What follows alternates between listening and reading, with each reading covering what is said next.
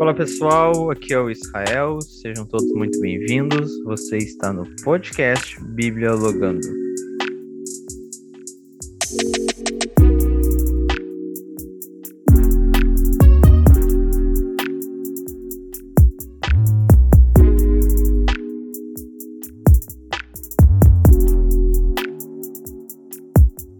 Fala pessoal, tudo bem com vocês? Eu espero que sim. Estamos iniciando mais um Bíblia Logando Podcast, seu podcast sobre teologia, vida cristã e também sobre conversas a respeito das escrituras. No episódio de hoje, nós vamos estar falando sobre um assunto muito famoso que muitas pessoas adoram falar dentro da igreja. Nós vamos estar falando sobre adoração. O que de fato é adoração? Adoração é somente no louvor? Não é? O que é então adoração. E no episódio de hoje, eu convidei um amigo meu muito especial, um cara que eu amo demais, e eu queria apresentar ele para vocês agora, diretamente de Curitiba, Wesley Marks. Se apresente aí, meu amigo, para que a galera possa te conhecer.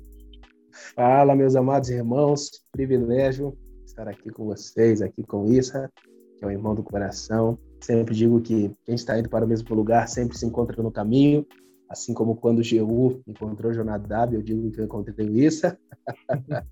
Meu nome é Wesley, Wesley Marques, tenho 21 anos, sou casado com a Milena Marques, pastor da comunidade Esperança e Vida, em Curitiba, Paraná. Estou muito feliz em servi-los aqui. Legal, Wesley, legal. Bom te ter aqui, meu amigo, bom te ter aqui. Wesley, vamos então né, falar sobre adoração. Eu sei que tu é um cara aí que é usado por Deus tanto na palavra, né, um baita pregador do evangelho, e também é usado por Deus através do louvor, né? E eu queria, cara, já iniciar o nosso podcast, iniciar a nossa conversa, né? A gente definindo então sobre o que é adoração. Explica para nós então o que é de fato a adoração. Maravilha, que o Senhor nos guie Cara, adoração, o Senhor tem falado muito ao meu coração, inclusive nesses últimos dias, e testificou no Espírito esse tema. Conforme diz um teólogo britânico chamado Gerald Van, ele afirmou que adoração não faz parte da vida cristã, ela é a própria vida cristã. A adoração ela é fundamental na vida de um cristão. Nós precisamos ter esse entendimento. Eu acho que o melhor princípio para entendermos o que é adoração entendemos a sua etimologia. A palavra adoração ela vem do hebraico sachá, que significa render-se. Isso aí já, já soa algo muito interessante. A palavra adoração ela vem do hebraico sachá, que significa ali render-se. Isso é maravilhoso. É impossível não me lembrar de João no capítulo 4, no versículo 23, quando Jesus afirma que o Pai procura verdadeiros adoradores que o adorem em espírito e em verdade. Só que tem um detalhe: no hebraico, no original, está um terceiro adicionado, não está apenas em espírito e em verdade. Também ali está escrito os que se rendem. Uma das maiores crises na interpretação da Bíblia está na tradução. Em alguns casos, o termo em português substitui e corrompe o sentido do termo em sua língua. Vamos pegar um exemplo. Ah, quando o rei Asa, segundo Crônicas, capítulo 16, se a memória não me falha, no versículo 12, a Bíblia diz que ele adoeceu do pé e Deus se irou com ele porque ele procurou apenas médicos. E isso, aquilo, cara, me incomodou de um jeito. Falei, Deus, desde quando é pecado ir no médico, Senhor? Meu Deus do céu. e eu fui procurar em hebraico. Em hebraico não estava escrito médicos, estava escrito médium. Na verdade, são aqueles, aqueles videntes, aqueles bruxos, o que muda totalmente ah, o sentido. Na verdade, a Bíblia diz em hebraico que Deus não procura, o Pai não procura apenas verdadeiros adoradores, que o adorem em espírito e em verdade. Certamente, espírito, verdade e render-se. Creio que o primeiro princípio para entender o que é adoração é render-se. Legal, eu gosto muito. E, cara, eu não sei se já comentei contigo, mas é, sobre adoração, eu me lembro muito uma vez que eu ouvi tu ministrando, e eu acho muito legal quando várias vezes eu já vi tu falando sobre isso, mas muitas vezes nas ministrações tu diz que a adoração não é de braços cruzados, a adoração tu se rende, tu ergue os teus braços para o alto e se rende ao Senhor, né? E, cara, eu vou te dizer que isso transformou minha vida, transformou meu, meu, meu estilo de adoração. Porque, cara, hoje na igreja, mal começou o louvor, eu já tô com as mãos estendidas ao céu, me rendendo. De fato, né? A adoração é isso, né? É se render ao Senhor, né? Quando o, eu me lembro de um congresso que um pastor ministrou isso, né? na época dos congressos, aí não era nem conferência, era congresso, né? Na mais raiz, mais raiz, mais raiz, né? e eu lembro que um pastor ministrando, ele falou que quando tu se rende, tu não se rende com a mão no bolso, né? Um policial chega ali diante de um bandido, tu não se rende com a mão no bolso nem com as mãos cruzadas, braços cruzados, mas tu se rende levantando as mãos para o alto, não, tu não segura nada, né? E eu lembro que tu, uma vez tu falou sobre isso, né? Na adoração tu não segura nada, tu entrega tudo ao Senhor e levanta as tuas mãos a Ele em meio à adoração, né? Então, cara, eu acho que isso também, né, é, é um belo exemplo sobre adorar, né? Se entregar totalmente, tu não segura nada, tu não segura os teus problemas, tu não segura as tuas vontades, tu não segura o teu querer, mas tu se entrega completamente ao Senhor, né? Isso é maravilhoso, e aqui você já, já pegou um spoiler da segunda palavra que eu ia dizer. Eu separei a adoração em três palavras.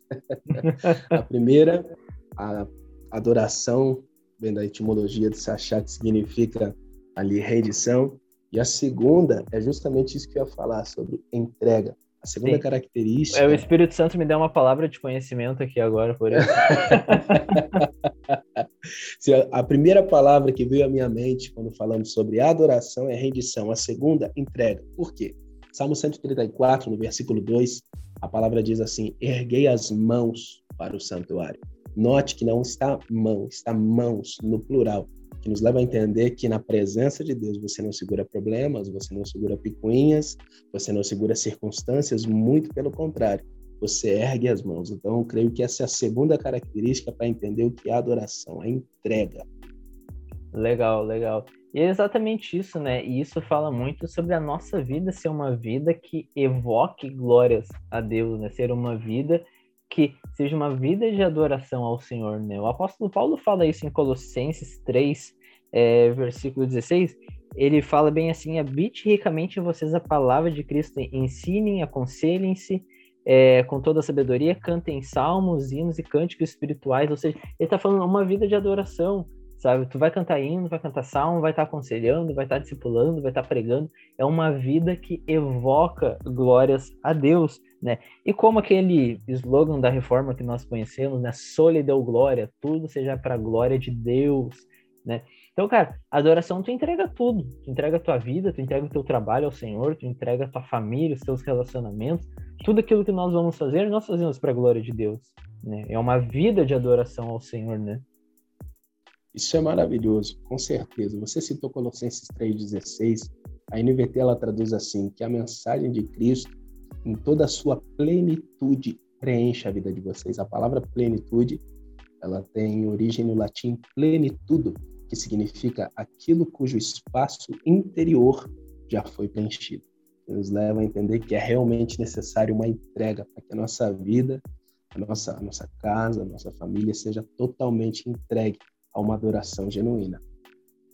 Exato, né? E, e o que Paulo está nos ensinando em Colossenses é que a nossa vida vira um culto a Deus, né? Porque, afinal de contas, o que que tem num culto? Louvor, pregação, relacionamento, porque ali tu te encontra com os irmãos, com os santos e fiéis de Deus. Então, ali tu vai te encontrar com os santos e junto com os santos vai, tu vai entoar louvores ao Senhor, tu vai ouvir a palavra de Deus. E o que Paulo está falando? Que a vida de vocês seja um culto ao Senhor, né? Que a vida de vocês seja um culto que preste adoração a Deus, né? Então, cara, a adoração está totalmente voltada em prestar um culto ao Senhor e viver uma vida que glorifique ao nome de Jesus, né? Porque afinal de contas nós somos criados, né? Nós somos criados para a glória de Deus, né?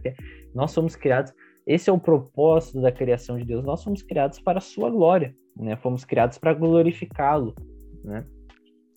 Exatamente. Isso é maravilhoso, porque quando nós temos esse entendimento da primeira característica que destacamos ali, a rendição, a segunda entrega, mas muitas vezes não é fácil entregar a melhor adoração por conta dos problemas. E aqui nós chegamos na terceira característica, que creio, da adoração, que é o sacrifício. Como assim sacrifício? Em Gênesis capítulo 22, no versículo 2, nós lemos a primeira menção da palavra adorar, que é quando Abraão foi chamado para sacrificar o seu próprio filho. O Senhor disse: Suba ao monte e me adore.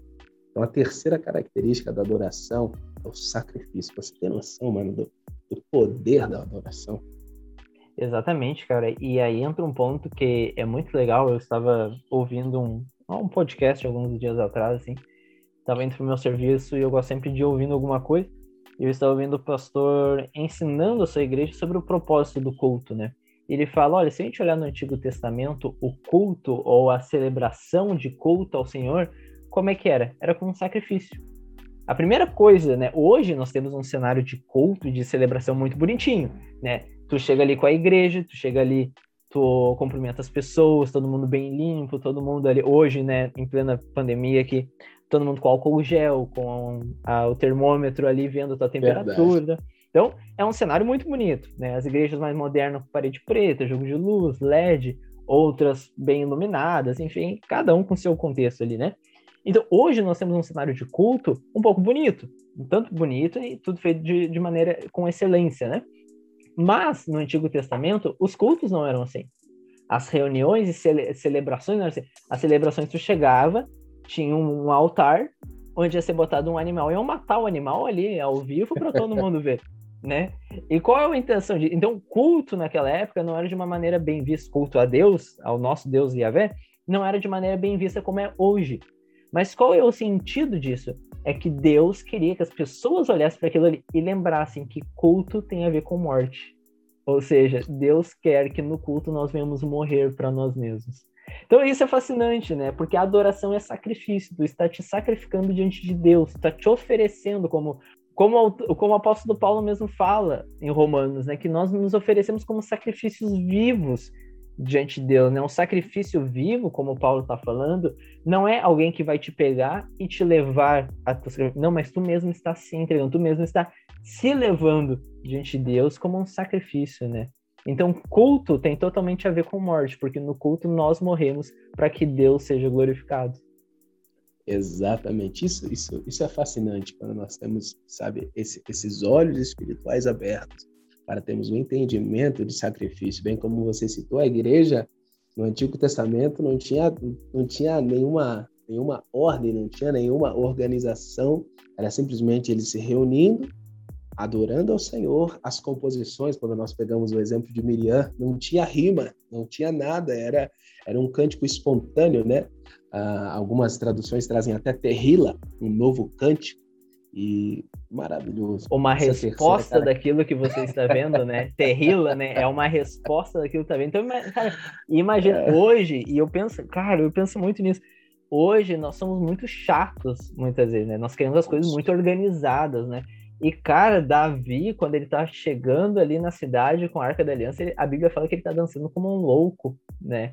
É. Então ele tira a coroa, ele tira a roupa, ele tá dançando como um louco a Deus. É. Tu falou sobre Miriam cantava, eh, entoava canções a Deus que não tinha rima, e hoje nós brigamos se o baterista erra a batida da bateria. Então, cara, e ali tu falou, né, a terrilo, o cântico novo, é uma resposta daquilo que você está vendo. Então, hoje, cara, a gente vê muitas vezes, por exemplo, eu brinco muito com meus amigos sobre isso, né? Mas, cara, eu tô no culto hoje em dia e, cara, eu peguei essa mania agora e eu acho difícil alguém me tirar, mas olha só.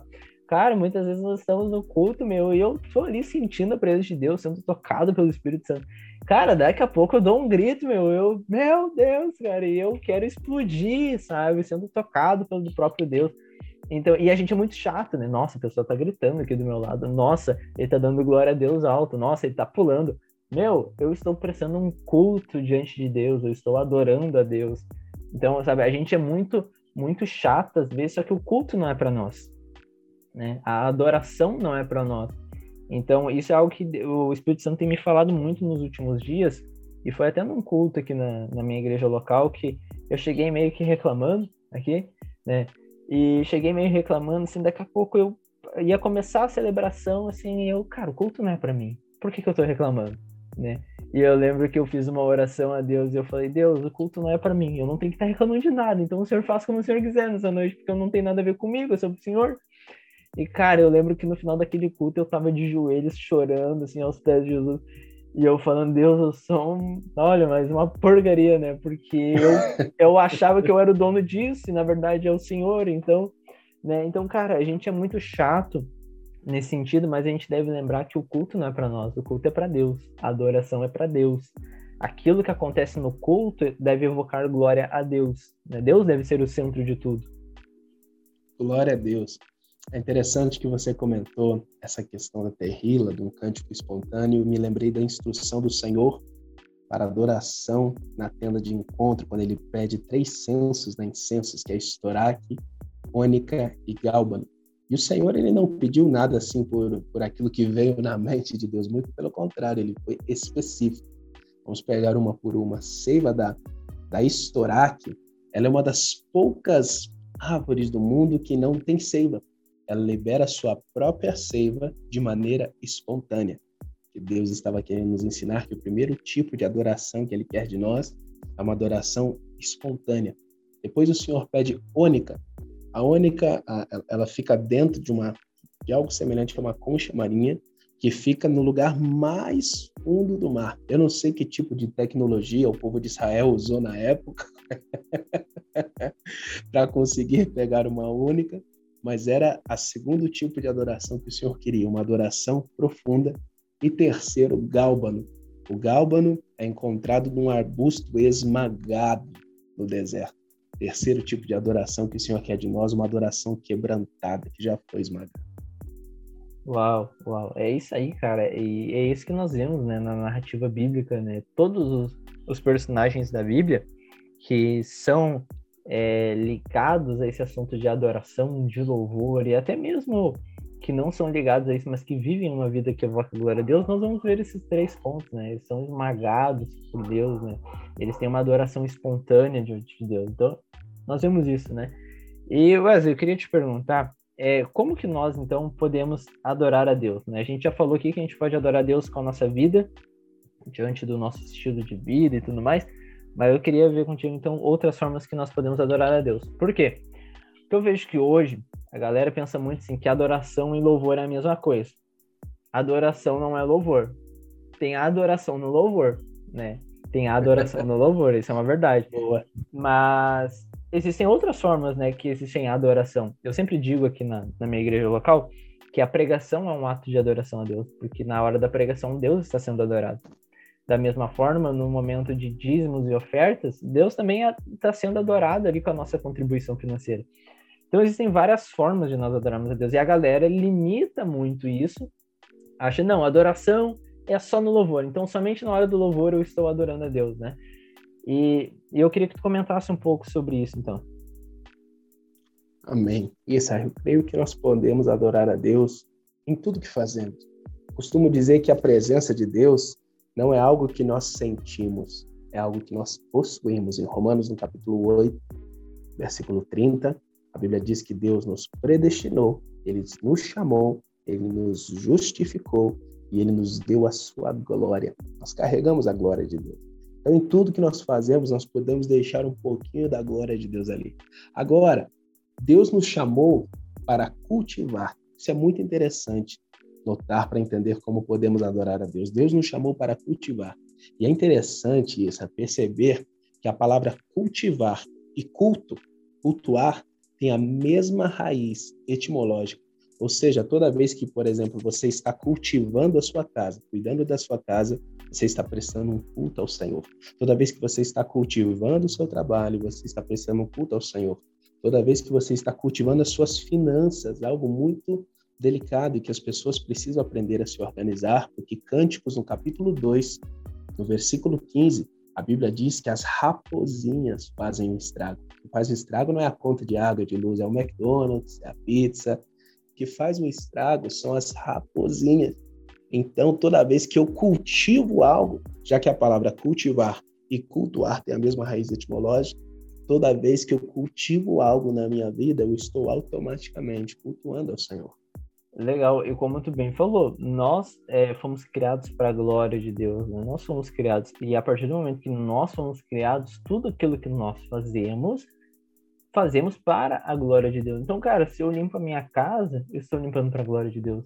Se eu Amém. vou para o meu trabalho, eu vou para lá para a glória de Deus, e os meus serviços lá devem ser para a glória de Deus. Afinal, tudo aquilo que nós fazemos, fazemos para a glória de Deus, né? E o ponto importante aqui é que Deus, ele é zeloso com a sua glória.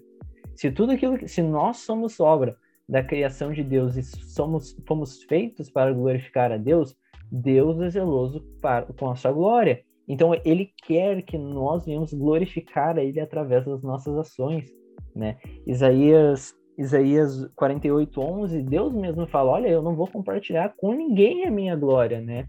Porque cara, ele não quer compartilhar a glória dele, porque tudo aquilo que ele fez, tudo aquilo, tudo aquilo que a criação dele faz, deve ser para a glória dele, né? Então, cara, nossa vida, as nossas ações, tudo deve ser para glória, para glória de Deus. Glória a Deus. Você falou, Espírito Santo, como diz a palavra, vos fará lembrar. Na hora o Espírito Santo veio no meu coração e me lembrou de Mateus 6, 24, que diz que ninguém, não é vamos ver, é ninguém pode servir a dois senhores. Ou você adora o mundo ou você adora o Senhor. A Bíblia também fala em Tiago que qualquer que quiser ser amigo do mundo constitui-se inimigo de Deus. Não é, não é algo que vamos ver, não é um processo, muito pelo contrário, é uma escolha. E Deus ele é muito, muito zeloso com a sua glória, realmente.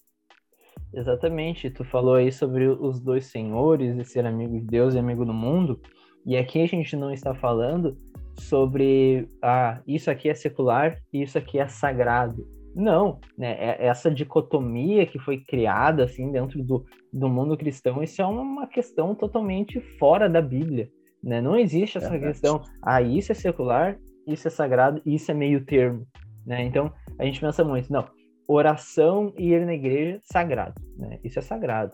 Mas olhar um jogo de futebol e ir ao shopping, isso é secular. Então, isso não se mistura mas ser um bom marido, ou ser um bom pai, um bom filho, uh, isso é tanto secular quanto sagrado. Então é meio termo. Não, isso não existe, né? Então, desde ir à igreja, como ir ao shopping, assistir um jogo de futebol, ambos podem servir para a glória de Deus, né? Então, cara, se tu tá torcendo pro Grêmio, glória a Deus, cara, tá torcendo pro Grêmio, né? Tem então, misericórdia, Senhor. Não, não, tem misericórdia, não. mesmo quando o time joga mal. as tuas ações ali, né, elas vão mostrar se tu tá glorificando a Deus, porque é algo que eu sempre digo, é, se tu tá no teu trabalho, tudo aquilo que tu faz deve ser para a glória de Deus. E por que que deve ser para a glória de Deus? Porque as pessoas que irão ver o teu trabalho vão ver que é um trabalho diferente, vão ver que é um trabalho diferenciado. Então eu sempre digo, cara, a pessoa vai ver se tu faz um produto que tu vende, tu faz aquele teu serviço para a glória de Deus, como se tu estivesse fazendo para o Senhor.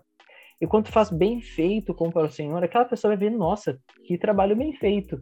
E vai chegar para aquela que fez e vai dizer, cara, por que tu fez esse trabalho tão bonito? Nossa, como é que faz? E tu pode muito bem responder, eu fiz como se eu fizesse para o meu Senhor. E já abre uma porta para te evangelizar, né? Então, é, eu, eu acredito muito que, eu, como aquele texto de, que Jesus fala: olha, vocês me viram com fome não me deram de comer, vocês me viram com frio não me, não me deram de me tapar. Ah, Jesus, mas quando, quando vocês viram os meus pequeninos? Então Jesus pode muito bem chegar um dia para nós e dizer: Olha, eu pedi um serviço para ti, tu me fez mal feito. Quando? Quando aquela pessoa pediu. Em vez de tu tratar aquela pessoa como tu me trataria, tu não me tratou, né? Então essa é a importância de nós vivermos uma vida para a glória de Deus também, né? Uma vida de adoração a Deus.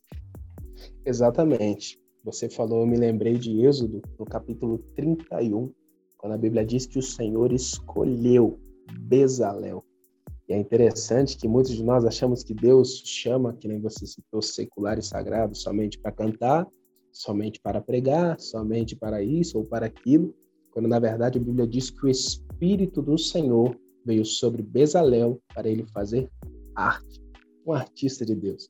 É por isso, Irsa, que o, o, que o melhor melhor advogado do mundo precisa ser um cara que carrega a glória de Deus. O melhor médico do mundo precisa ser alguém que carrega a glória de Deus. A Bíblia diz que não é toda a igreja, muito pelo contrário, toda a terra, aleluia, precisa se encher do conhecimento da glória de Deus. E aqui nós abrimos outra questão que é fundamental sobre como podemos adorar ao Senhor. Conhecimento. Como assim conhecimento? Em João 4, no versículo 22, Jesus ele afirma que os judeus adoravam a quem conheciam. Nós só podemos adorar a quem conhecemos. Sem conhecer a Deus, é impossível adorar. Eu me lembro de Josué, capítulo 23, no versículo 11, quando a Bíblia diz assim: Dedique-se com empenho em amar e adorar ao Senhor. Essa palavra empenho, ela tem etimologia no, no italiano impignare, que significa literalmente perder o sono. É algo que, que te faz levantar da cama, é algo que te faz buscar mais e mais e mais e mais e mais. Jesus ele afirma que os judeus adoravam com conhecimento, nós só podemos adorar aquilo que conhecemos. E é exatamente isso, nós precisamos ter esse, esse ponto fundamental. Como podemos adorar a Deus? Com conhecimento. Agora, a pergunta que não quer calar: já que eu preciso adorar a Deus com conhecimento, como eu conheço a Deus? Eu creio que existem quatro princípios para conhecer a Deus e adorá-lo corretamente. O primeiro princípio é por intermédio de Jesus. Em João capítulo 14, versículo 6, ele diz que ele é o caminho, a verdade e a vida, e ninguém iria ao Pai a não ser por ele. Então, o primeiro princípio para conhecer a Deus é por intermédio de Jesus. O segundo princípio para conhecer a Deus é por intermédio da sua palavra. 2 Timóteo, no capítulo 3, no versículo 16, a Bíblia diz que toda a escritura é inspirada por Deus e útil para nos ensinar o que é verdadeiro. Terceira característica, terceiro fundamento para conhecer a Deus, o intermédio do Espírito Santo. Em João capítulo 16, Jesus afirma que o Consolador, ou algumas traduções, o Encorajador, viria e ensinaria toda a verdade, conhecer a Deus por intermédio do Espírito Santo. E quarto, por intermédio do corpo de Cristo. Cada, cada irmão, quando ele aceita Jesus como seu único e suficiente Salvador, Paulo diz em 1 Coríntios que ele passa a fazer parte do corpo de Cristo. Cada pessoa, cada pedacinho desse corpo tem o seu valor. Conhecimento de Deus, eu sempre costumo dizer que ele nunca será completo sem que haja vida no corpo de Cristo. Muitos pensam isso aqui sozinhos, eles podem ter uma revelação maior do Pai, quando na verdade isso é uma mentira semeada pelo diabo. Se não houver integração entre os membros do corpo de Cristo, a revelação de Deus será limitada. Meu pastor, Azaf Borba, ele sempre fala que na vida de cada irmão existe um pouquinho de Deus. Quanto mais perto dos irmãos estou, mais perto de Deus eu estarei. Exatamente, e eu acho que eu já comentei contigo uma vez que nós conversávamos sobre isso, mas eu lembro muito, quando a gente fala sobre isso, eu lembrei muito daqui, de Apocalipse, né? Apocalipse, quando tem as sete cartas da igreja, Jesus se revela para cada uma de uma maneira, né? Para uns ele tinha a espada saindo pela boca, né? Para outros ele tinha as sete estrelas na mão, para outro ele tinha, enfim, olhos como chamas de fogo, enfim, cada um tinha uma visão sobre Cristo, mas era uma pequena visão, era uma pequena parte, né? Um enxergava a mão, outro enxergava os olhos, outro enxergava a boca, não era uma visão completa. Então cada um tinha uma parte, mas se juntasse todas elas, tinha uma visão completa de quem era Cristo. E da mesma forma somos nós, né? A igreja. E essa é a graça da igreja, né? Essa é, é a coisa mais incrível que existe na igreja, né? Que eu posso ter um pensamento a respeito de Cristo e conhecer algo a respeito de Cristo da qual tu não conhece. E tu também pode conhecer algo da qual eu não conheço, não vivenciei, e pode compartilhar comigo, e assim vice-versa. Por isso que o apóstolo Paulo fala em Romanos 1, que ele diz: anseio, anseio em vê-los para compartilhar um dom, para compartilhar aquilo que Deus me deu. Por quê? Porque o dom não é para mim, o dom é para ti. E aquilo que, aquilo que Deus me deu, eu tenho que compartilhar contigo. O que Deus te deu, tem que compartilhar comigo. Então, essa é a graça, é a graça da vida da igreja, é um compartilhando com o outro, é vida com vida, né? É, eu sempre digo isso, que a vocação, ela não serve o vocacionado, ela serve a igreja. Hebreus capítulo 5 diz que todo homem que Deus levanta, Deus o levanta somente para servir. Gabriel Cantarina, ele diz uma frase que eu nunca esqueci.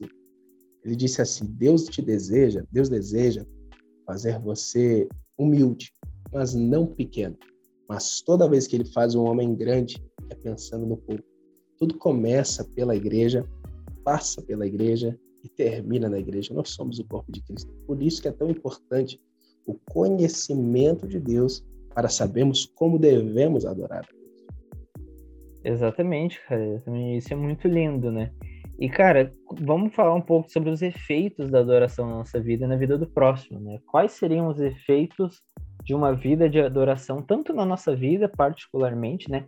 Mas também na vida do próximo. Porque aquilo que eu falei, quando Deus compartilha algo com a gente, não é só pra gente, mas é pro próximo também. Então, se eu vivo uma vida de adoração sincera e conforme as escrituras me apontam que está correta, esses efeitos não causam somente na minha vida, mas na vida do próximo. Queria que tu compartilhasse um pouco com a gente sobre isso também. Maravilha. Essa pergunta ela é maravilhosa. Eu quero que a gente até separe ela em duas. Primeiro vamos falar da nossa vida, depois falamos da vida do próximo, no bom sentido, né? Falamos do próximo. E falando bem, né? falando bem, falando bem. Isso, eu creio que o fruto da adoração é tornar-se semelhante àquilo que você adora. Quando você diz que Deus é santo, Deus não fica mais santo. Mas você fica mais santo porque você reconhece que só Deus é santo. É isso aí. diz em 2 Coríntios, no capítulo 3, versículo 18, portanto, todos nós, dos quais o véu foi removido, podemos ver e refletir a glória do Senhor. E o Senhor, que é Espírito, nos transforma gradativamente a sua imagem gloriosa. Exatamente, cara. E um ponto, né, da mesma forma como nós nos tornamos semelhantes àquele que nós adoramos, né? É outro ponto na adoração que quando eu adoro ao Senhor, né, e uma adoração sincera, a consequência de uma adoração sincera que a gente está falando, né, da parte particular, parte pessoal, é que nós temos alegria no Senhor, né? Cara, eu acho é, eu acho muito, uh, muito legal isso, né? Porque Salmos 16, 11, é, Davi fala: Tu me farás conhecer a vereda da vida, a alegria plena da tua presença, eterno prazer à tua direita. Ou seja, o que ele está falando? A alegria plena da tua presença. Ou seja, na presença de Deus eu tenho alegria, cara. E sabe, isso é muito legal porque quando eu comecei a ler sobre isso, quando eu comecei a entender a adoração, eu comecei a ver isso de forma prática, muito mais prática, né? Porque uma coisa é tu viver sem entender, outra coisa é quando tu entende e consegue perceber que tu tá vivenciando isso, né? E, é. cara, muitas vezes, sabe, a galera que tá nos ouvindo pode ver isso. Muitas vezes tu chega triste, tu chega batido num culto, tu chega, sabe, incomodado, tua semana foi ruim, enfim, aquele dia não foi legal, e tu chega no culto ali e tu, ah, eu vim aqui às vezes só por obrigação, só porque eu queria ver meus amigos e tal. Mas, cara, os louvores começam a tocar e tu começa a te render, o Senhor, tu começa a adorar ele. Sabe, o Espírito Santo vem, invade teu coração, tu sente tá uma alegria por parte Glória de Deus, sabe, cara? Tu te sente alegre por causa disso, sabe? Então, isso é, isso é muito legal, cara. E o, o Davi, ele, ele, tinha esse entendimento, ele tinha completa alegria na presença do Senhor, né? Por isso que ele desejava estar diante da presença de Deus, por isso que ele diz: olha, uma coisa busca, eu peço e a buscarei. Eu não só vou pedir, mas eu vou buscar por isso, sabe? Ele não só fica ali, ah, Deus, deixa eu ficar aqui na tua casa. Não, ele, eu vou buscar, eu vou lutar por isso, né? Então, cara, por quê? Porque na presença de Deus, quando nós adoramos a Deus, nós temos completa alegria no Senhor, nós nos tornamos mais semelhantes a Ele, né? Exatamente. Você citou essa passagem de Davi, mostra o nível de revelação que Davi teve também mostra por que o Senhor o achou. Salmo 89, no versículo 20, a Bíblia diz que o Senhor dizendo, Salmo 89, no versículo 20, a palavra diz assim: o Senhor dizendo, Eu achei o meu servo Davi.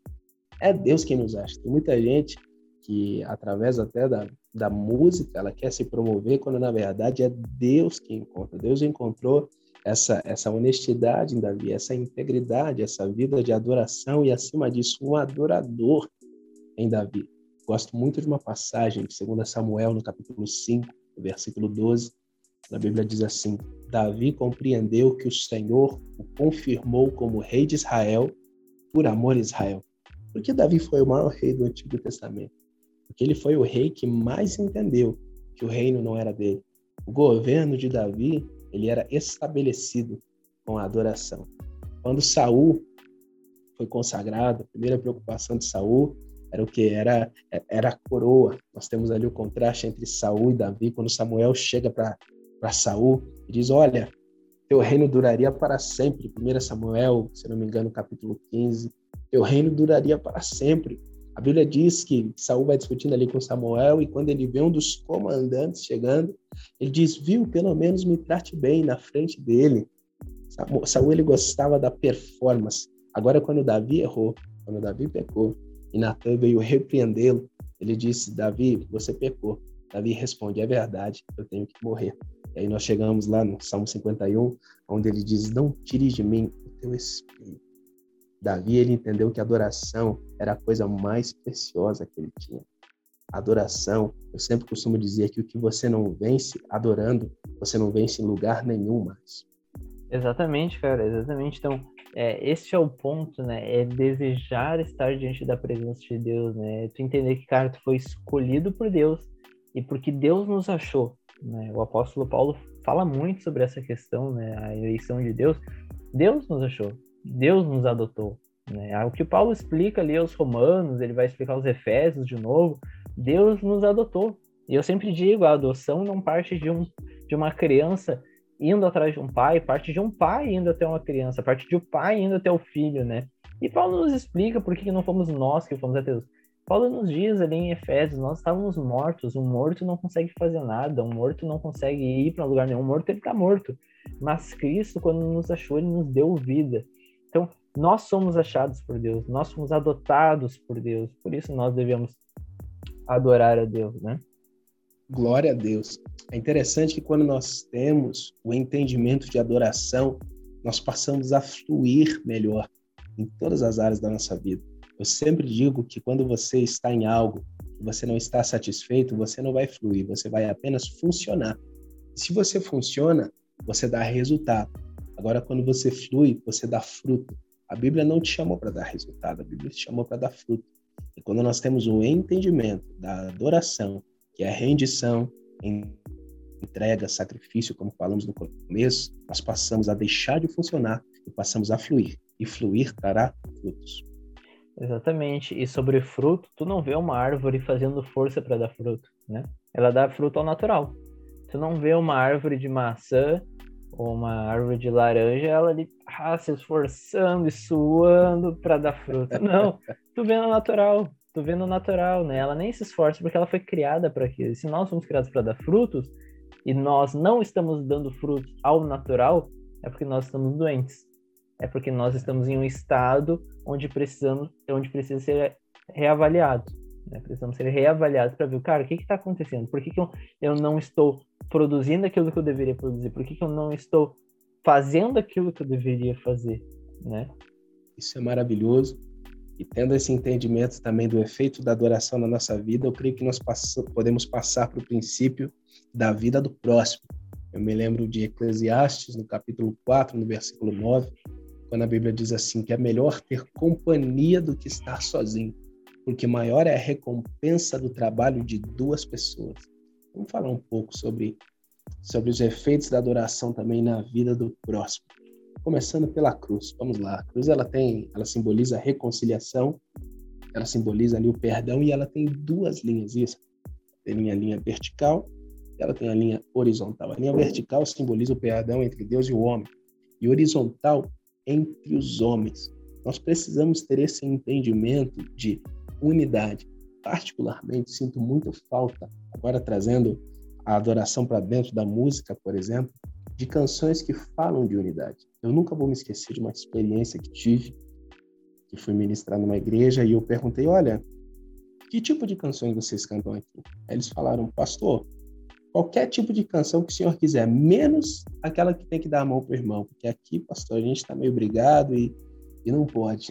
Eles já estavam vivendo tempos de coronavírus na época. e Cara, pensa num, num rapaz vulgo eu que ficou muito triste, ficou muito chateado. Eu não me lembro qual versículo ao certo agora, mas a Bíblia diz que de olhos abertos contemplamos a glória de Deus no rosto dos irmãos. A gente está tão acostumado à adoração de olhos fechados, e embora ela seja maravilhosa, mas nós precisamos aprender a ver a glória de Deus na vida dos nossos amados irmãos. Como eu disse antes, tudo começa na igreja passa pela igreja e termina na igreja. A adoração ela precisa gerar um efeito de unidade. O que é igreja? É você abrir mão de ser o cara para ser um. Um só corpo, um só batismo, um só espírito, a um só Deus. Legal, isso é muito legal, né? E quando a gente fala sobre a adoração é, de maneira corporativa, né? De maneira como igreja, como próximo, enfim, é, eu lembro muito da igreja primitiva nisso. A igreja uhum. primitiva, quando Lucas escreve em Atos, né, sobre é, a comunhão deles e a forma como eles trabalhavam, Lucas fala assim, eles se dedicavam ao ensino dos apóstolos e a comunhão ao partir do pão, as orações, todos estavam cheios de temor e muitas maravilhas e sinais eram feitos pelos apóstolos. Os que criam mantinham-se unidos e tinham tudo em comum, vendendo suas propriedades e bens, distribuem a cada um conforme sua necessidade. E olha só o que ele vai falar.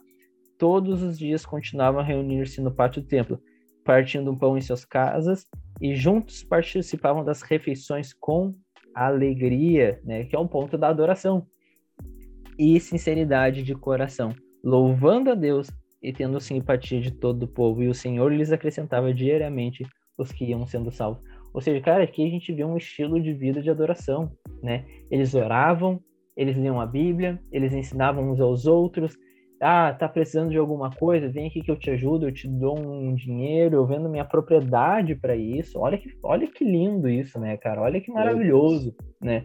Então, cara, um estilo de vida de adoração. E isso aqui, e olha que legal, isso aqui é uma igreja que entendeu o que de fato é adoração, porque eles estão se rendendo, né? Eles não estão segurando as casas, eles não estão segurando os bens, eles estão se rendendo ao Senhor tá certo, na época eles entendiam que Jesus breve ia voltar, então a ideia deles era outra, mas cara, eles não eram apegados às suas coisas. Lembra o jovem rico? O jovem rico, ah, o que que eu faço para ele dar a vida eterna? Vende tudo que tu tem. Ah, mas então eu não... aí eu não quero mais. Cara, o coração, o coração dele estava apegado àquilo ali, sabe? O coração dele não estava disposto a ter o, o, Jesus como Quírios, o dinheiro, os bens era o Quírios, era o senhor dele. O que é mais legal nisso aqui é o que o Lucas vai descrever no final que depois de tudo isso, Deus é, acrescentava-lhe pessoas. Deus acrescentava-lhe pessoas que eram salvas, mais pessoas se aproximavam através das atitudes deles. E esse é o ponto que a gente estava falando. Através das nossas atitudes, as pessoas podem conhecer a Deus, né? Através daquilo que nós fazemos. Exatamente. Colossenses, no capítulo 1, no versículo 15, a Bíblia fala que o Filho, ele, ele é a imagem do Deus invisível. Tanto que até o tema de um dos nossos trabalhos, o visível do invisível, no versículo 17, a Bíblia diz que Cristo ele mantém tudo em harmonia. A palavra harmonia, ela tem origem no grego harmonia, que significa união. Esse é o propósito de Deus. Uma igreja unida jamais será vencida. Nós precisamos ter esse entendimento e, particularmente, eu sinto muita falta, às vezes, dessa unidade nas igrejas. Eu me lembro dos anos 90, ministros de adoração que marcaram minha vida. Um deles é, é nosso pastor, o pastor Daniel Souza. Ah, parece até um velho falando. Nossa, eu me é lembro é lá dos anos 90. Embora eu tenha 21 aninhos, mas cresci ouvindo os, os antigos Ademar de Campos, Azaf Borba. E o Daniel Souza ele escreveu uma canção que, que ela reflete muito o que é a igreja, que é corpo e família. Recebi um novo coração do Pai, coração regenerado que as pessoas davam as mãos e cantavam como igreja. A Bíblia não diz que as portas do inferno não prevalecerão contra a oração de um homem sozinho, muito pelo contrário, mas para a igreja. Nós precisamos isso urgentemente, rever esse ponto do corpo de Cristo, da união. E tem surgido cada vez mais essa ideia horripilante, diabólica, que eu amo a Deus, mas eu não amo a igreja. Eu amo a Deus, mas eu vou me isolar para que os meus irmãos não, não, não saibam mais do que eu sei. Isso é algo totalmente diabólico. Nós nascemos para caminhar em igreja. Tudo começa na igreja, passa pela igreja e vai terminar na igreja. Até porque a Bíblia fala, né? Eu não me lembro versículo certo, se você puder me lembrar. A Bíblia fala que quando Cristo voltar, ele procura uma, não procura um indivíduo, procura uma noiva sem mácula Cara, esse versículo ele, ele, ele estremece meu coração. Apóstolo Paulo, mácula, é o apóstolo Paulo ensinando os Efésios sobre isso, né? Ele ah, fala aos Efésios. Paz.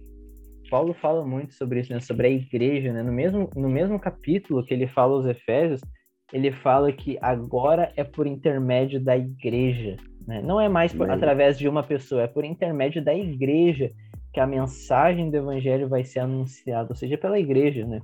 Deus, Deus usa a igreja, né? E um ponto importante aqui que eu não sou igreja, você não é igreja, nós somos a igreja, né? Então, não, eu, eu sou igreja. Não, não, a igreja não sou eu, a igreja somos nós, né? É por isso que o pai, ele é nosso. O pai não é meu, o pai é nosso, porque existe mais de uma pessoa aqui nessa história, né? A história não se trata sobre mim, a, trata, a história se trata sobre nós, né? Nós estarmos cooperando para o evangelho de Deus, não é verdade? Isso é maravilhoso. E vamos lá, Wesley, para a gente finalizando nossa conversa, qual o estilo de vida de uma pessoa que deseja viver uma vida de adoração? Talvez a galera que está nos ouvindo fale agora assim, cara, entendi o que é adoração, eu quero viver a minha vida de adoração a Deus, mas eu não sei por onde começar. Né? Eu entendi que é, é, eu devo dedicar as minhas ações e tudo mais para Deus, mas eu não sei por onde começar. Como essa pessoa pode começar e qual é o estilo de vida de alguém que deseja viver para a glória de Deus e uma vida de adoração a Deus? Glória a Deus. Creio que nós podemos falar alguns princípios aí. O primeiro dele é uma vida de integridade, entendendo que embora nós entendemos aqui nesse podcast sobre adoração, a Bíblia não diz que Deus procura adoração, antes ele procura adorador. Por que, que ele não procura adoração? Porque adoração ele já tem no céu, está lá em Isaías capítulo 6, ele já tem adoração no céu. Ele procura é adorador. Um adorador é quê? Um adorador que a Bíblia nunca falou que adorador é quem canta, adorador é quem toca, muito pelo contrário. É uma vida de integridade. E lembro de Gênesis, no capítulo 6, quando a Bíblia diz que o Senhor olhou a terra e achou Noé. Um cantor? Não. Um pregador? Não. Achou Noé, um homem íntegro. Então, o primeiro fundamento, primeiro a primeira característica de um estilo de vida de adoração é uma vida de integridade. Exatamente, e tu falou ali, né? Deus não procura adoração. E a gente pensa muitas vezes, cara, o que, que eu posso fazer para é, adorar a Deus? E a gente pensa, não, vou fazer uma, uma casa de oração 24 horas, louvor tudo mais. E como tu bem falou, a Bíblia fala que no céu os anjos estão adorando Deus 24 horas, né? A Bíblia fala que toda a criação adora Ele, né? Os pássaros, os animais, né? as árvores, tudo, tudo evoca glória a Deus, né? Então, cara, se tu tem essa ideia de fazer uma casa de adoração 24 horas, sinceramente, tu acha mesmo que tu vai fazer uma adoração melhor do que os anjos? Melhor do que a criação? nós não vamos conseguir, sinceramente. Mas existem outros meios, né, que nós podemos fazer, né? Existem outros meios, né? E como tu bem falou, uma vida íntegra, né? É um meio de nós vivermos uma vida para a glória de Deus, é um meio de nós vivermos uma vida de adoração a Deus. E aí entra um ponto, né, que a gente muitas vezes, e eu brigo muito por isso, né? Às vezes a gente espiritualiza demais as coisas. Não, uma vida de adoração é uma pessoa que ora, que que fica 24 horas de joelho, né? Que tem o joelho já cheio de calos e fala em línguas toda hora. Tá, legal, né? Legal, muito legal isso. Mas, sinceramente, isso não significa ter uma vida de adoração. Isso não é significa que essa pessoa é uma pessoa íntegra, muitas vezes, né? Quantos casos, né? Nós já vimos aí na história da igreja, principalmente da igreja brasileira, pessoas que cantavam, pessoas que tinham vários CDs, pessoas que nós olhávamos, grandes pregadores, mas não eram pessoas íntegras. Né? Não eram pessoas íntegras diante de Deus, que não tinham um caráter aprovado diante do Senhor. Exatamente. Ter uma vida íntegra, ter uma vida correta é extremamente necessário. E aqui a gente chega no segundo ponto. Eu creio que a primeira característica de um estilo de vida de adoração, uma vida de integridade, e a segunda é uma vida centrada em Jesus, a centralidade de Jesus, o reino de Deus. Muita gente que acha que o reino de Deus é, ah, é, é, totalmente desorganizado, quando na verdade o reino de Deus é um reino organizado. O reino de Deus ele tem porta, ele tem caminho e ele tem alvo. O reino de Deus tem porta, caminho e alvo. Você sabe qual é a semelhança entre os três? Em que João 10, 9, Jesus afirma que ele é a porta, em João 14 ele afirma que ele é o caminho, Filipenses 3, Paulo afirma que Jesus é o alvo. Jesus ele é o centro de todas as coisas. Então nós precisamos, a segunda característica de uma pessoa que quer ter é, um estilo de vida de adoração, ela precisa ser centrada em Jesus. Hebreus capítulo 12, no versículo 2, a Bíblia diz assim: mantendo os olhos fitos em Jesus. A palavra fitos, ela vem de mirar. Mantendo os olhos fitos em Jesus, o autor, aperfeiçoador e líder da nossa fé. Então, a nossa vida ela precisa ter essa, essa, esse fundamento em Jesus Cristo. Exatamente, né? Nossa vida deve ser baseada, né? Aquilo que nós conversávamos antes né, do, do podcast, né? Nós ainda falávamos nossa vida deve ser totalmente pautada naquilo que Jesus fala, né? Jesus deve ser tanto o nosso piso como o nosso teto. Nós devemos andar sobre aquilo que ele falou e devemos ir somente até onde ele falou, né? E eu acho que uma, um dos pontos que nós podemos falar também sobre um perfil de alguém que quer ver uma vida de adoração a Deus é o secreto, né? Uma vida no secreto diante de Deus. É, eu lembro muito daquela história que os fala sobre as duas casas, né? Uma casa foi construída na areia e outra na rocha, né? E é legal porque uma daquelas casas foi construída em cima da rocha deu muito trabalho, né? E deu trabalho onde ninguém vê. As duas casas aparentemente eram iguais, mas uma embaixo dela tinha toda uma rocha, tinha toda uma estrutura, uma estrutura que ninguém via, né? E esse é o ponto. Muitas vezes a gente não quer viver uma vida no secreto porque ninguém vê, justamente porque ele é secreto. então, muita gente não quer, né? Só que nos momentos difíceis, né, como aquela história muito bem ilustra, que vem as tempestades, a casa que fica é a casa que está é, baseada e pautada no secreto. Né? Então, cara, muitas vezes a gente não quer construir algo sólido porque ninguém vê, porque dá trabalho. Porque uma vida no secreto, ela dá trabalho e envolve integridade, coisas que muitas vezes ninguém vai ver, né? Envolve coisas que ninguém vê, envolve coisas que dá trabalho de ser construído como uma vida íntegra diante de Deus, uma vida onde tu sacrifica, sacrifica coisas diante de Deus, tu abre mão de coisas diante de Deus, então, cara, uma vida de adoração a Deus também é uma vida que envolve o secreto. Cara, eu, eu, eu não sei se você já ouviu, se já leu muito sobre a história de João Calvino, mas eu tava ouvindo esses dias um podcast sobre João Calvino. Tu sabe, né? Eu sou muito fã, assim, da história dele. E, e eu tava ouvindo, cara, e eu, a pessoa perguntando, assim, sobre a história dele, perguntava ainda se todas as pessoas que ouviram João Calvino, quantos ouviram falar sobre soteriologia, sobre salvação, né? Eleição e tudo mais qu quanto que desse assunto tinha no Ministério de João Calvino? E a pessoa que estava respondendo, né, sabia toda a história dele e tal, um historiador, respondeu, olha, tinha 15%.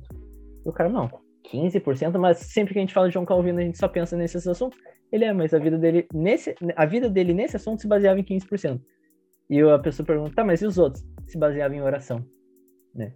João Calvino, além, por mais que hoje nós sabemos da, da toda a soteriologia, a doutrina da salvação de João Calvino, a vida dele não era sobre isso, mas a vida dele era sobre oração.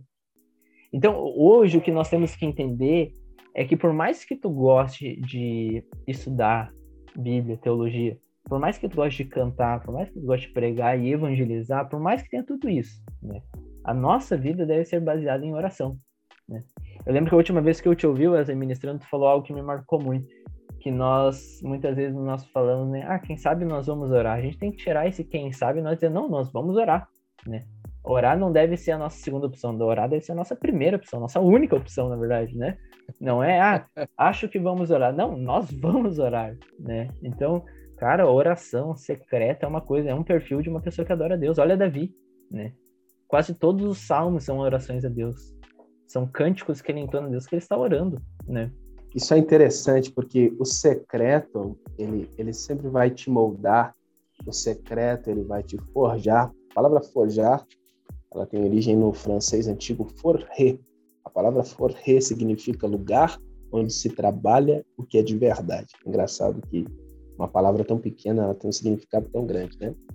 E, e esse secreto ele vai nos forjar, ele vai nos moldar dia após dia. Você citou Davi, eu me lembrei de 2 Samuel capítulo 5, quando os filisteus vêm atacar Davi, se eu não me engano, e a Bíblia fala que Davi ele vai consultar o Senhor. Quando ele vai consultar o Senhor, Davi ele não fazia nada sem ir ao secreto primeiro. Ele diz: Senhor, nós devemos atacá-los? E o Senhor diz no secreto: Sim, Davi, vocês devem atacá-los. Após isso, a Bíblia diz que Davi sai com os israelitas e eles derrotam eles, mas no outro dia eles retornam e a Septuaginta hebraica, ela traz que eles voltam no mesmo horário, mesma situação, mesma solução. Tem muita gente que, ah, Deus deixou ontem, hoje ele vai deixar também, mas Davi não era assim. Davi ele vai mais uma vez para o secreto. Davi entendeu que a instrução vem do secreto. Ele vai para o secreto e ele pergunta: Senhor, posso atacá-los novamente? Aí o Senhor diz: Não, Davi. Dessa vez você vai se esconder atrás de alguns arbustos, e quando escutar som semelhante a de cavalo, saberá que teu Deus te chegou para defender.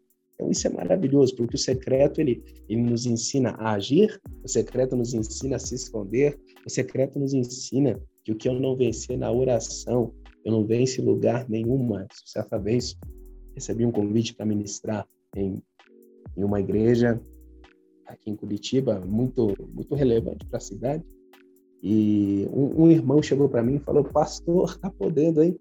Eu falei: Como assim, irmão? Ele falou: Você ministrou na igreja mais incrível da cidade. Eu já, já não gostei, né? Daí ele começou a falar e ele falou assim: Você teve contato? Qual contato que o senhor teve? Eu falei: Rapaz, eu tive dois contatos assim, e eu disse com toda humildade, mas eu te digo isso para que não para minha glória, mas para a glória de Deus, eu tive dois contatos. E eu falei, anota aí. Aí ele pegou o celular e ele falou, quais contatos? Porque eu quero levar o meu ministério lá também. Ó, meus dois contatos é o joelho direito e o joelho esquerdo. Eles não falham. Falei para ele assim. ele se constrangeu na hora, mas depois ele falou, pastor, o senhor me deu uma lição que eu nunca mais vou esquecer. E nós precisamos ter esse entendimento. A Bíblia diz em Tiago que a oração de um justo, ela produz grande resultado. Nós precisamos aprender, assim como diz em Eclesiastes, capítulo 10, no versículo 10, aprender a afiar uma chave. Exatamente, cara, exatamente, né? E esse é o ponto, como tu falou ali sobre os contatos, né? Esse é um ponto muito legal que o que acontece? Nós não precisamos ajudar Deus para aquilo que ele tem que fazer nas nossas vidas, né? Se Deus tiver que fazer, ele vai fazer. Não vai ser com a tua ajuda. A gente tem bons exemplos na Bíblia de pessoas que tentaram ajudar Deus quando Deus não precisava de ajuda. E, Deus, e já digo, Deus não precisa de ajuda, né? É. Deus não precisa que nós venhamos ajudar ele a desenvolver o seu plano. Não é isso que Deus precisa. Mas nós temos sérios, vários exemplos na Bíblia de pessoas que tentaram ajudar. O próprio Abraão, né? Abraão pegou, Deus prometeu, eu vou te dar um filho. Ele quis ajudar Deus. Ah, Deus está demorando muito, vou te ajudar, vou fazer um filho aqui. Foi lá, fez, né? Depois Deus deu o filho prometido, os dois começaram a se matar, começaram a brigar. Deu errado. Então, esse é o ponto, né, cara? O secreto vai te levar para o propósito que Deus tem para tua vida. Né? Tu não é precisa é ajudar Deus. Tu não precisa ajudar Deus naquilo que ele tem para fazer para ti. Deus mesmo vai fazer no tempo dele, do jeito dele, da forma dele. Mas o importante é que ele vai fazer. E se ele ainda não está fazendo, é porque está no processo de Deus. E como eu falei no último episódio do podcast, o processo é o lugar que Deus nos prepara para a gente alcançar e chegar nas promessas que ele tem para cada um de nós. Glória a Deus. Isso é maravilhoso, Israel, porque você falou algo muito importante, que é essa sede que muitas vezes eu vejo pelos recursos, quando na verdade a Bíblia diz que tudo que nós precisamos é da glória de Deus. Para para pensar, vamos lá para Êxodo, povo de Israel. Deus transformou escravos no maior exército da terra. O que, que eles tinham? Eles só tinham uma nuvem. tinham nada, né? Eles, tinham nada. Eles não tinham nada, eles só tinham uma nuvem. Escravos se tornaram o maior exército da terra. Você não pode seguir o recurso, você tem que seguir a nuvem. O problema é quando o recurso se torna a tua nuvem. Nós temos outro exemplo, em 1 Reis, se a memória não me falhe, no capítulo 18, a passagem ali onde Elias ora e o fogo cai do céu. Mas tem uma passagem a seguir que é muito pouco explorada e nós precisamos ter esse entendimento. Quando o servo de Elias diz que ele viu uma nuvem do tamanho da mão de um homem e que a chuva estava vindo, a Bíblia diz que Elias ele olha para Acabe e ele diz: "Suba na sua carruagem e apressa-te para a tua cidade". Olha que interessante. Suba na tua carruagem e apressa-te para a tua cidade, porque vem chuva aí. Trazendo um, uma tradução mais nossa, NVW, eu brinco, né? Sobe para a tua carruagem e acelera, Acabe. E a Bíblia diz que Acabe, ele subiu na sua carruagem e ele foi a todo vapor para sua cidade. Mas a Bíblia diz que o Espírito do Senhor, aleluia, veio sobre Elias e ele correu à frente do carro de Acabe. É a mesma coisa que eu apostar uma corrida, você de carro e eu a pé, e eu chegar primeiro. Por quê? Porque o recurso de Acabe era melhor que de Elias. Só que o Deus de Elias era maior do que o recurso de Acabe. Nós não podemos procurar o melhor, mas o maior. Exatamente, cara. O fim de todas as coisas é Deus. Né? Nós devemos buscar a Deus. É, eu fui, cara, no ano passado eu fui muito impactado por uma leitura que eu fiz. Né? Nesse período de pandemia foi bom que eu consegui me atualizar nos livros e botar minha leitura em dia, né? E uhum. eu fui muito impactado, cara, por um livro que eu li do John Piper, pela editora Fiel, é o livro Deus é o Evangelho. Cara, eu recomendo esse livro assim, para todo mundo meu, que quer entender o quem é Deus, o que é a glória de Deus e o que é o Evangelho de Deus. John Piper fala no seguinte, no livro, a seguinte coisa: Deus é o Evangelho. As boas notícias são boas porque vêm dele. Se não viesse dele, não seriam boas. Mas ele Amém. traz uma pergunta no livro que me impactou muito. Que ele diz: E se Deus não estiver no céu? Você ainda vai estar feliz lá? E eu, cara, fui muito impactado por isso, que eu fiquei, cara, como assim, né? E eu fiquei, por exemplo, porque, por quê? Porque nós somos ensinados a querer ir para o céu, porque o céu é um lugar bom, o céu é um lugar de paz, o céu é um lugar com ruas de ouro, né? Toda aquela visão cinematográfica que nós temos na nossa mente sobre o céu. E a realidade é que o céu não é bom por causa dessas coisas. O céu é bom porque lá é a morada de Deus. Mas e se Deus não estiver lá? Ou melhor, e se o meu objetivo de ir para o céu não é Deus, mas é aquilo que tem lá?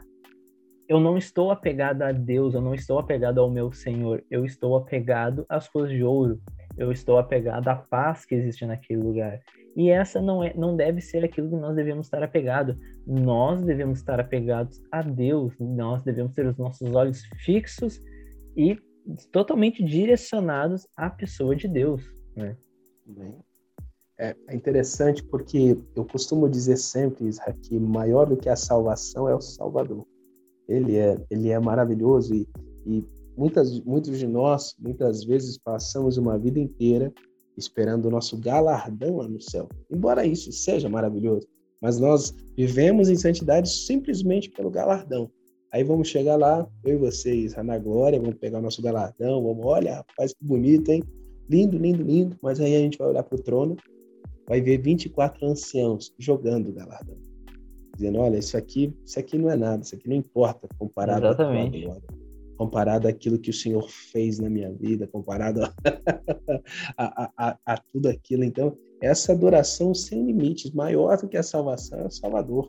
Exato, cara, exatamente. E o nosso fim deve ser buscar o Senhor, né? A nossa adoração deve ser em prol do Senhor. Por isso que nós falamos né, nesse podcast inteiro, né? Tudo que nós fazemos, fazemos para a glória de Deus. Tudo que nós fazemos, Amém. fazemos como para o Senhor. O apóstolo Paulo falou isso, né? Desde o deitar até o levantar, tudo que fizerem, façam para a glória de Deus. E outro ponto que talvez seja o principal sobre ter um estilo de vida de adoração, uma pessoa que deseja ter um estilo de vida de adoração que eu acho crucial e fundamental é uma vida de obediência. Às vezes a pessoa ela fica tão preocupada em sacrificar e ela esquece de obedecer. 1 Samuel 15, 22 fala muito sobre isso, sobre que a obediência ela é melhor do que o sacrifício. Eu costumo dizer que o maior nível, se eu pudesse classificar, de adoração é fazer com excelência aquilo que você não quer fazer. Eu confesso, particularmente, que eu estou no ministério itinerante por uma obediência. Eu nunca sonhei com isso. Sempre sonhei em cuidar de uma igreja local e o Senhor começou a me chamar para itinerante. Confesso que, particularmente, não, no começo eu não queria. Mas quando Deus fala algo pela primeira vez conosco, Ele está nos ativando. A segunda, Ele está confirmando. Agora, quando passa da terceira, Ele está alertando aquilo que você está desobedecendo. Aí Wesleyzinho ia lá, subia no monte, dava uns glórias, meditava na palavra. Raiz, raiz, né? Subia no monte, subia no monte. sacrificava e, e, e, fazia tudo, e discipulava, mas ele não obedecia. Deus falava, você não está fazendo o que eu, que eu te mandei. Mas não, eu estava orando, eu estava eu tava aquilo, eu estava isso, e esqueceu o principal. Nós precisamos ter esse entendimento que Deus, você que está nos escutando, Deus não testa a sua adoração no culto. Deus testa a sua adoração na sua obediência. Voltando lá para a primeira menção de adoração, que nem Abraão. Primeira menção a Abraão. O negócio é o seguinte: sobe no monte e, vem me adorar. Quero teu filho. É isso. O maior nível de adoração é fazer com excelência aquilo que você muitas vezes não quer fazer. Obediência. Exatamente, né? E esse é o ponto, né? A obediência a Deus é porque agora tu te rendeu a Ele. E a partir do momento que tu é. te rende a Ele, tu se torna obediente a Ele. É isso aí. Então tá. Wesley, muito obrigado por esse tempo que nós tivemos juntos, esse tempo de conversa. Tenho certeza que foi muito especial, a galera aí que deve ter curtido pra caramba, né? Queria muito te agradecer por esse tempo que tu dedicou aí pra gente poder estar tá conversando, né? Sei que a tua agenda é bem corrida aí, mas separou esse tempinho para estar tá junto com a gente, foi muito legal. Aí, queria deixar aí para ti, fazer tuas considerações finais aí, tá se despedindo também. Glória a Deus, agradeço a oportunidade de servir aos irmãos aí nesse podcast, com pouco somos, com pouco temos, mas estamos aqui somente para servir e dependa de Deus. Tenha uma vida de adoração. Segunda Crônicas, capítulo 16, versículo 9, a Bíblia diz que os olhos do Senhor estão por toda a terra, demonstrando força para aqueles cujo coração é totalmente dedicado a Ele. Deus abençoe a todos. Amém, Wesley. Muito obrigado, viu, por ter topado o desafio de nós estarmos, estarmos juntos aí. Certo? Galera, se vocês estão vendo esse podcast pelo Spotify, compartilhe lá no seu Instagram, compartilhe também no seu WhatsApp lá, mande a nossa página para os seus amigos, curta a nossa página lá no Instagram, arroba Bibliologando Podcast. Curta lá, nos acompanhe, fique de olho nas novidades que nós estamos postando lá, tá certo? Então, muito obrigado, Deus abençoe cada um de vocês e até a próxima.